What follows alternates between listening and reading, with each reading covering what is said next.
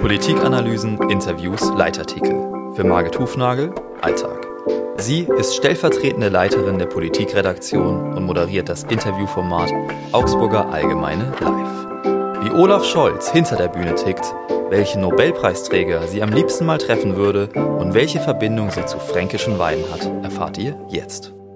Hallo und herzlich willkommen bei Auf einen Kaffee mit, der Podcast der Augsburger Allgemeinen, der euch hinter die Kulissen blicken lässt.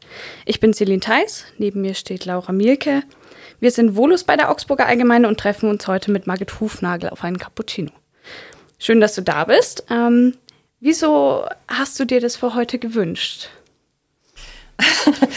ja, gewünscht ist jetzt ein großes Wort, aber es ist natürlich immer interessant, mal die eigene Arbeit auch zu reflektieren, über die eigene Arbeit berichten zu können. Ich glaube tatsächlich, dass es viele Leute gibt, die sich gar nicht so richtig vorstellen können, was wir so den ganzen Tag machen. Ich erlebe das tatsächlich auch in meinem Gespräch mit meinen Eltern, die sagen, du hast jetzt gar nichts geschrieben, was hast du denn den ganzen Tag gemacht? aber ich kann versichern, ich mache den ganzen Tag was. Ja. Ähm, aber um vielleicht nochmal auf den Cappuccino zurückzukommen, warum hast du dir den Cappuccino gewünscht? Was, was findest du am Cappuccino gut? Ach, ich finde, ein Cappuccino geht immer, vor allem früher morgen. So ein bisschen Koffein tut gut, aber dann auch die, die Süße für Milchschaum, also die perfekte Mischung. Sehr gut. Perfekt.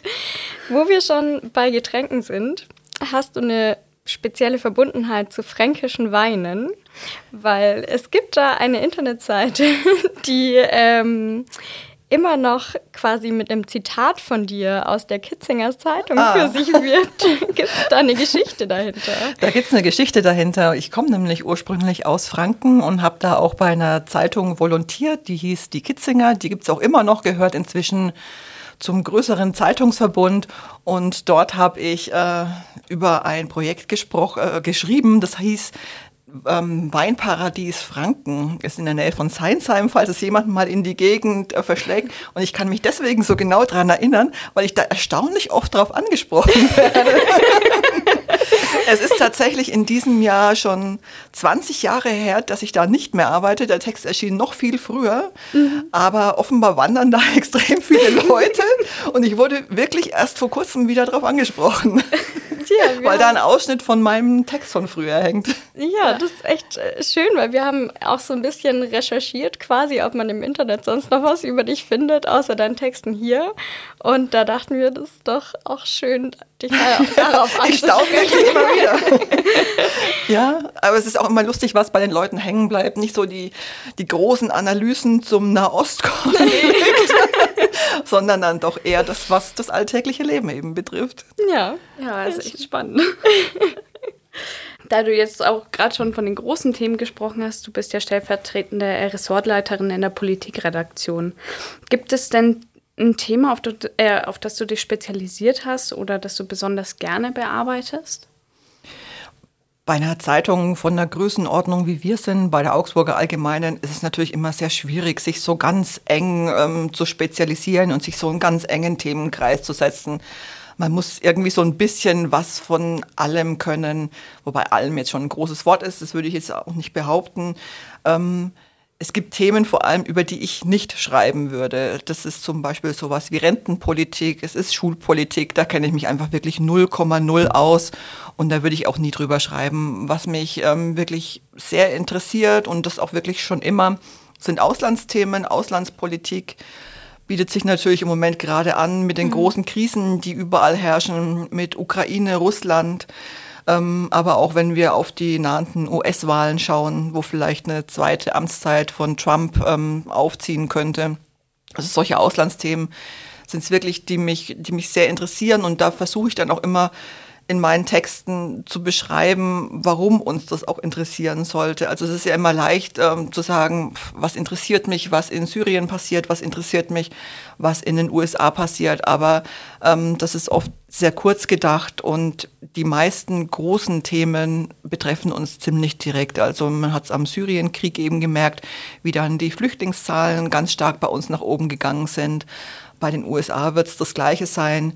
Ähm, sie sind der Staat, ähm, der sozusagen die Schutzmacht Europas ist, die jetzt ganz massiv im Ukraine-Krieg auch involviert sind.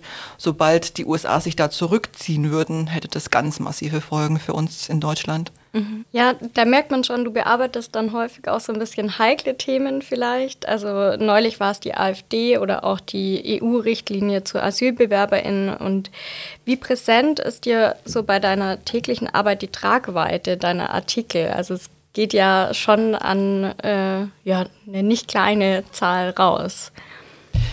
Hm, ich würde sagen, dass, dass mir das schon sehr präsent ist und da kommt mir, glaube ich, auch zugute, dass ich eben aus einer Lokalredaktion komme. Ich glaube, mhm. dass das für jeden Journalisten eine wirklich ähm, gute Lehre ist, auch mit, mit sowas zu beginnen.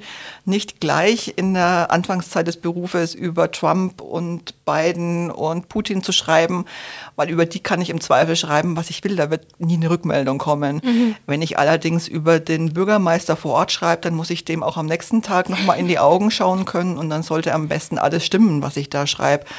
Ähm, deswegen glaube ich, dass das eine gute Voraussetzung für viele Journalisten ist, im Lokaljournalismus zu beginnen. Und da wird man sich der Tragweite des eigenen Handelns eigentlich ziemlich schnell bewusst. Mm, ja, das stimmt. Aber es ist auch jetzt so, dass ich wirklich von, von vielen Lesern Rückmeldungen bekomme. Du sagst es, ich schreibe oft über Themen, die jetzt nicht unbedingt nur in eine Richtung gedacht werden können ähm, Corona, Russland, ähm, AfD, das sind alles Themen, zu denen man wirklich sehr viele Leserreaktionen bekommt, mhm. zu denen man auch oft sich rechtfertigen muss, warum man schreibt, was man schreibt. Ja, das ist auch nicht immer ganz einfach, oder? Ja, also der Ton ist auf jeden Fall rauer geworden in den letzten Jahren, das muss man schon leider sagen. Ähm, man bekommt schon viele Meldungen, Rückmeldungen. Ich fürchte, dass das als Frau vielleicht sogar noch ein bisschen extremer ist, dass man von Lesern ähm, nicht mit anderen Argumenten konfrontiert wird, was ich gut finde, sondern dass man eben gleich auf einer sehr persönlichen mhm. Ebene beschimpft wird. Aber es sind tatsächlich auch nicht alle so. Und was ich auch festgestellt habe, ähm, wenn man den Lesern dann antwortet, wird der Ton oft ein anderer. Ein freundlicherer oder zumindest ein aufgeschlossenerer. Ähm, mir geht es auch gar nicht darum, dass ich die einzig, äh, einzige Wahrheit hier vertrete, sondern ich diskutiere auch gern mit Lesern und weiß auch, dass man verschiedene Blicke auf ein Thema haben kann. Aber es muss halt eine Diskussion sein und es darf nicht in eine Beschimpfung ausarten, weil da ist, also man kann nicht auf Beschimpfungen reagieren äh, und ähm, das macht es dann oft schwer. Aber es ist schon so, dass eben viele Leute dann vielleicht auch manchmal merken, da sitzt ja tatsächlich ein Mensch dahinter. ja. äh, und das ist nicht nur eine E-Mail-Adresse, ähm, wo ich meinen Ärger irgendwie ausschütten kann und Worte benutze, die ich vielleicht im alltäglichen Leben gar nicht benutzen würde. Mhm. Wenn wir noch kurz bei dem Thema bleiben, wie gehst denn du dann auch mit dem Hass, der dir teilweise entgegenschlägt oder mit den mit ausfälligen LeserInnen irgendwie um? Wie, was, was macht das mit dir und wie bewältigst du das vielleicht auch? Weil es kommt immer drauf an, bei manchen äußert sich das wirklich krass und manche bekommen nur einen stinkigen Leserbrief. Ja, es ist natürlich schon auch Teil des Berufs. Das muss man, glaube ich, auch immer so ein bisschen einbeziehen. Wir sind, ähm, sind ein Beruf mit einer klaren Haltung, oft mit einer klaren Meinung da muss man auch Gegenwind und Gegenargumente einfach aushalten. Wir sind jetzt auch nicht immer zurückhaltend mit unseren, ähm, mit unseren Argumenten, wobei ich zumindest für mich in Anspruch nehmen würde, dass ich zumindest versuche, immer zu argumentieren und nicht nur irgendwie ähm, zu streiten um des Streits willen. Ähm, aber es gehört einfach ein Stück weit auch zum Beruf, ähm, der sehr exponiert ist, dass man da Gegenwind erfährt. Ich versuche den meisten Lesern und Leserinnen schon zu antworten auf ihre Mails, wenn es aber so komplett unter der Gürtellinie ist und man das schon aus der Erfahrung, ich bin jetzt ja auch keine Anfängerin mehr, rauslesen äh, kann. Das macht jetzt irgendwie gar keinen Sinn, dass ich mich darauf einlasse und jemand schreit quasi durch seine E-Mail. Dann macht es auch relativ wenig Sinn, mit so jemandem zu, zu argumentieren und zu diskutieren. Aber bei anderen ist es dann schon so, dass die auch empfänglich sind für Argumente. Die müssen dann gar nicht auf meine Meinung dann wechseln. Mhm. Das ist auch gar nicht Sinn der Sache. Davon lebt äh, so ein Austausch ja auch. Und auch wir Journalisten liegen ja auch nicht immer richtig. Ähm, aber der Ton macht halt schon so die Musik. Also mhm. man darf gern streiten, aber es sollte nicht unter die Gürtellinie gehen. Man muss natürlich damit als, als Journalist, als Journalistin umgehen können. Es ist nicht immer angenehm, aber es gehört dazu. Ja, da waren wir ja jetzt auch schon so ein bisschen dabei, ähm, dass du deine Meinung auch zu kontroversen Themen sagen musst, die man auch in andere Richtungen denk denken kann. Fällt dir das dann manchmal auch schwer, gerade wenn man weiß, welche Reaktion da von der anderen Seite dann wiederum auch kommt? Die Falle besteht natürlich. Ähm, ich versuche zumindest nicht in sie zu tappen, dass man sich selbst schon so eine Schere in den Kopf einpflanzt und versucht, Sachen zu vermeiden, nur weil man Angst vor der Reaktion hat. Mhm. Also ich hoffe zumindest, dass ich auf dem, in dem Stadium noch nicht bin. Und äh, meine Meinung, es geht ja auch, es ist ja auch nicht jeder Text von mir meine Meinung, das muss man ja auch dazu sagen, sondern ja. da geht es ja wirklich um Leitartikel, um, um Kommentare. Und da ist es mir schon wichtig, meine, meine persönliche Sicht auf die Dinge zu transportieren, mhm. ohne im Hinterkopf zu haben, was das vielleicht für, für negative Reaktionen auslösen könnte. Was ich natürlich versuche, ist zu argumentieren.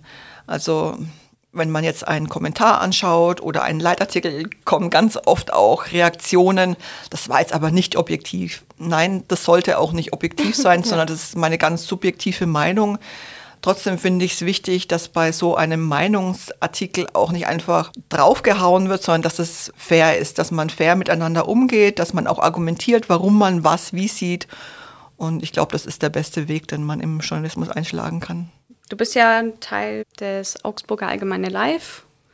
Formats.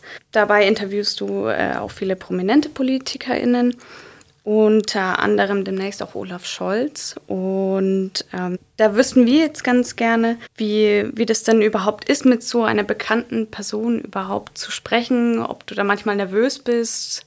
Wie, sich, wie, wie äußert sich das? Ja, also Olaf Scholz wird im August zu uns nach Augsburg kommen zur äh, Veranstaltung Augsburger Allgemeine Live. Das wird dann allerdings unsere Chefredakteurin, die Andrea Künfbeck, äh, moderieren. Ich habe allerdings auch schon mal ein AZ Live mit Olaf Scholz moderiert. Da war er noch Minister. Ähm, natürlich ist man da nervös, wenn jemand kommt. Allerdings liegt das schon in der Natur dieser Situation, weil wir oder zumindest ich natürlich ich habe keine Position vor der Kamera eigentlich, sondern ich schreibe und berichte und habe aber anders als das vielleicht bei Fernsehjournalisten oder bei Moderatorinnen der Fall ist, normalerweise ja nicht so dieses öffentliche Gesicht.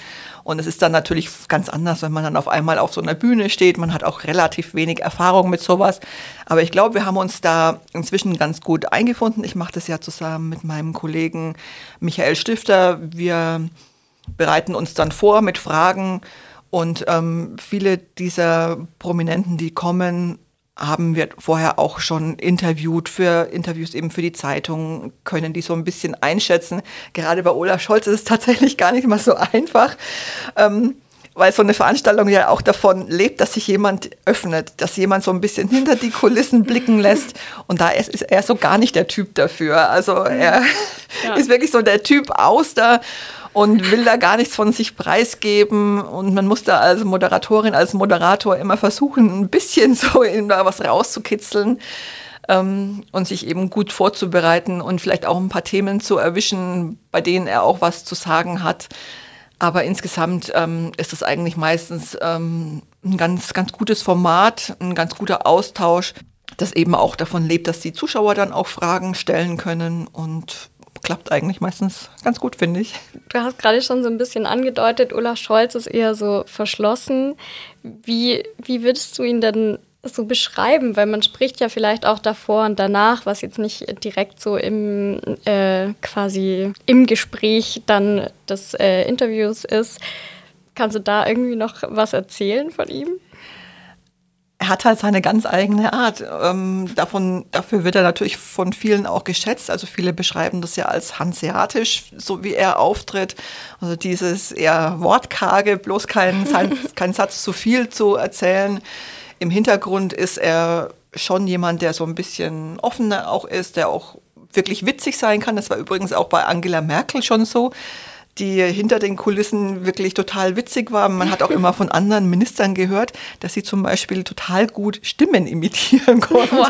und andere Politiker nachgemacht hat und das wirklich drauf hatte. Voll cool. Das ist äh, bei Olaf Scholz, glaube ich, nicht so. Aber es ist natürlich schon ein Unterschied, wie sich jemand präsentiert. Diese, diese Würde des Amtes, die ist wirklich auch da. Mhm. Die spürt man richtig, finde ich, wie das aus jemandem irgendwie auch so eine andere Person macht, ob das jemand als ob du jemanden als Minister triffst oder ob du jemanden dann als Bundeskanzler triffst, das ist dann schon irgend noch was anderes. Und er weiß dann natürlich auch, dass, ähm, dass manche Witze oder manche Sprüche vielleicht nur im Hintergrund gehen. Aber er ist natürlich schon jemand, mit dem man es als Journalistin, als Journalist doch schwer hat, mhm. da was ähm, zu entlocken und was Persönliches auch rauszubekommen. Mhm. Ja, das kann ich mir vorstellen. Wie schwer ist es denn generell an solche ranghohen PolitikerInnen ranzukommen?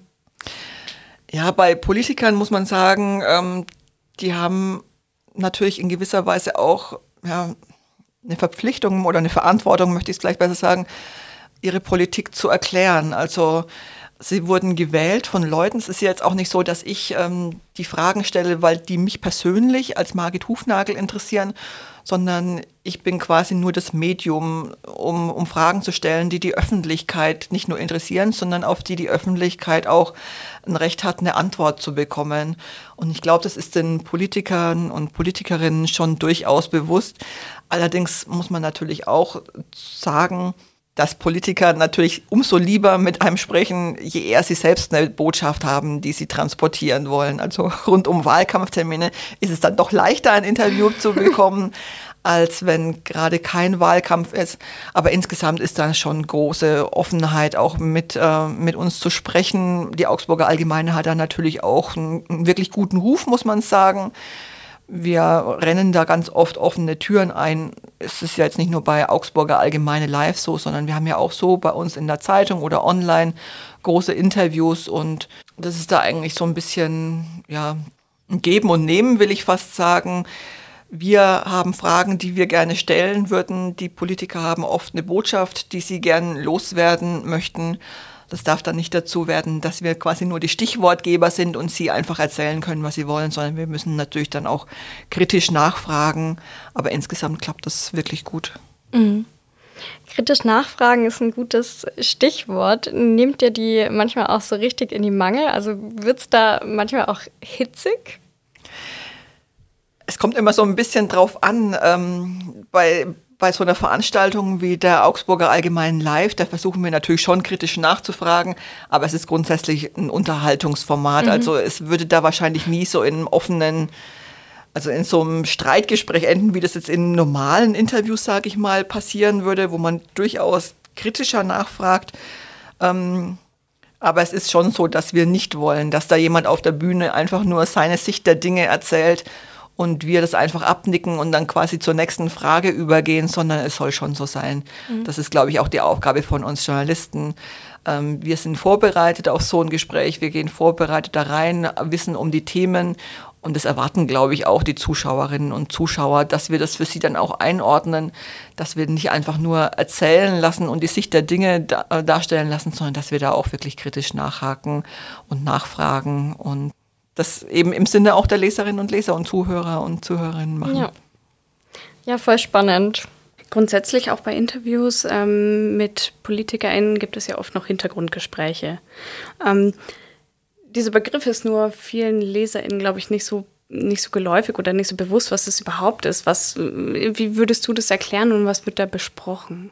Ja, in Hintergrundgesprächen ähm, ist es oft so, dass, dass die, ähm, die Fachpolitiker, also noch nicht mal die, die unbedingt in der ganz allerersten Reihe stehen, versuchen, Themen einzuordnen.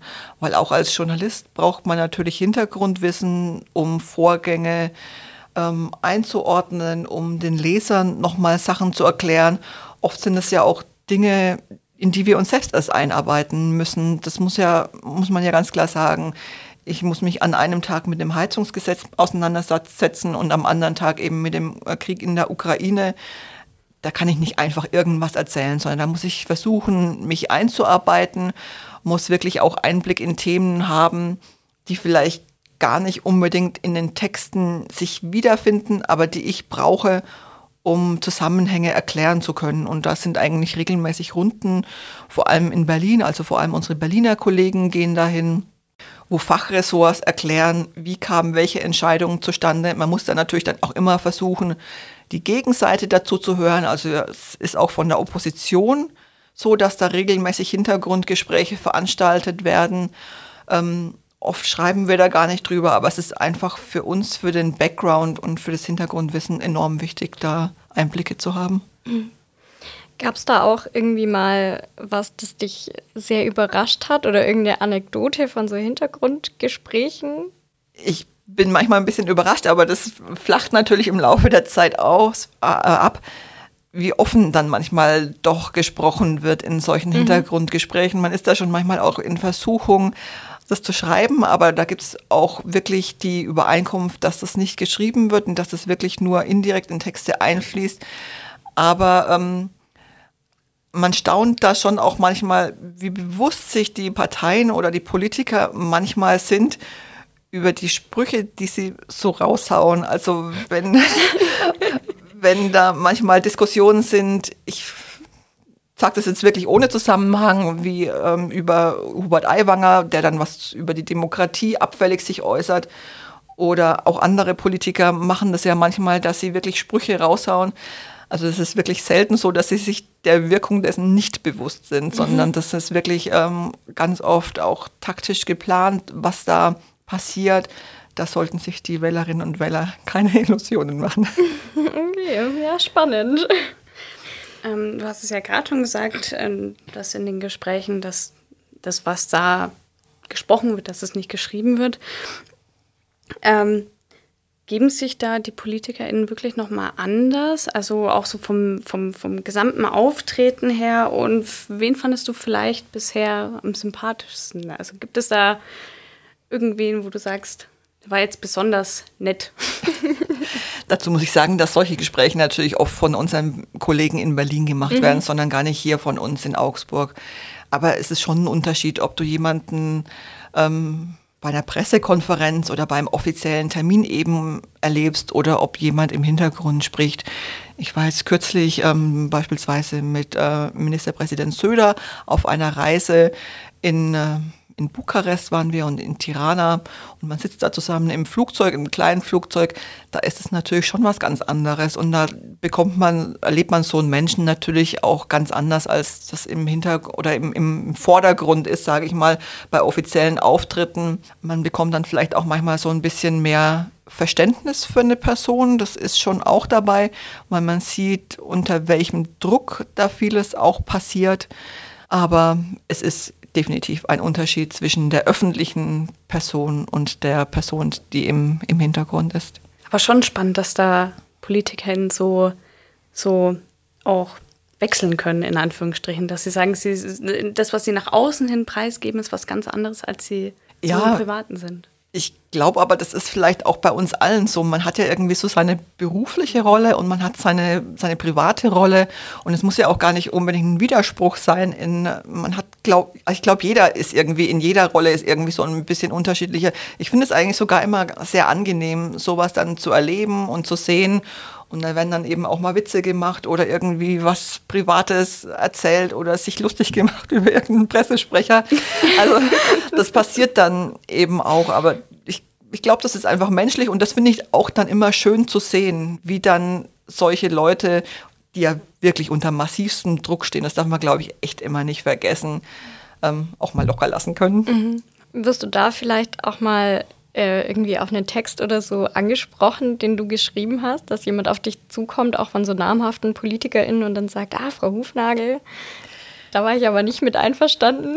Das passiert schon. Also man darf das wirklich gar nicht unterschätzen, ähm, wie stark das wahrgenommen wird und wie, äh, wie sehr das beobachtet wird. Das ist natürlich auch ähm, eine Größenordnung, die die Augsburger Allgemeine da mhm. darstellt. Also wir haben eine sehr große ähm, Anzahl an Lesern, nicht nur in der, in der gedruckten Zeitung, sondern auch online. Also es ist für die Politikerinnen und von, für die Politiker natürlich schon entscheidend, wie sie darüber kommen. Und es ist tatsächlich so, dass sich da nicht immer die Politiker selbst, aber dann doch die Pressesprecher melden, eine WhatsApp oder eine SMS auch schreiben. Das sei aber jetzt doch nicht nötig gewesen, was man da geschrieben hat, oder das würde man selbst anders sehen.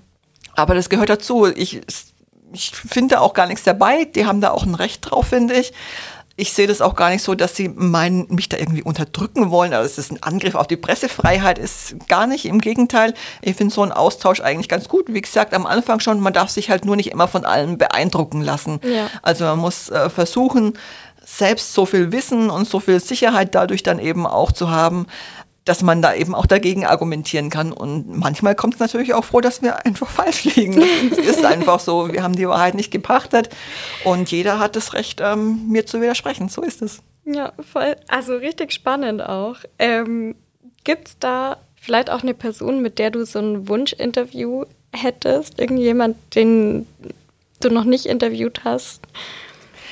Also mein, mein großer Traum, aber ich glaube, das wird für ewig ein Traum bleiben wäre tatsächlich einmal ein Gespräch mit Barack Obama zu führen, mhm. weil er aus meiner Sicht ein ganz besonderer Politiker ist. Und das meine ich jetzt noch nicht mal unbedingt schwärmerisch, sondern er ist jemand, ähm, in den viele Menschen so große Hoffnungen gesetzt haben.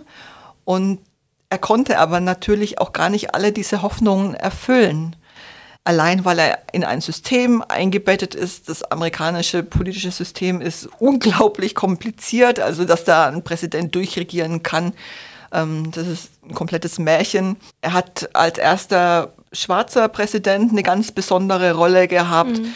Er musste sein Amt an jemanden übergeben, der quasi für das komplette Gegenteil dessen steht, was er selbst, woran er selbst glaubt. Also bei ihm sind so viele Aspekte, die wirklich so wahnsinnig interessant sind, auch wo er selbst so sein Scheitern sieht.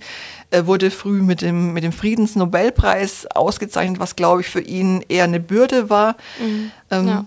Ich glaube, es gibt wenige Politiker, die so viele Widersprüche in sich selbst vereinen, wie das bei Obama der Fall war. Also mit ihm zu sprechen, das stelle ich mir wirklich unglaublich spannend vor. Das würde mich mal interessieren. Ja, wer weiß, vielleicht, vielleicht. Äh, noch ein AZ Live ja. mit Obama. Vielleicht. Das soll nichts ausschließen. Ja. Dann bauen wir kurz auf und dann kommen die kleinen Entweder-Oder-Fragen. Okay, dann starten wir mit unseren Entweder-Oder-Fragen. Wirtschaft oder Politik?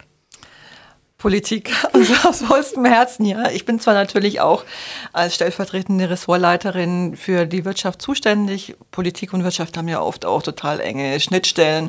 Also was Wirtschaft ist, ist oft auch Politik, was Politik ist, ist auch oft Wirtschaft.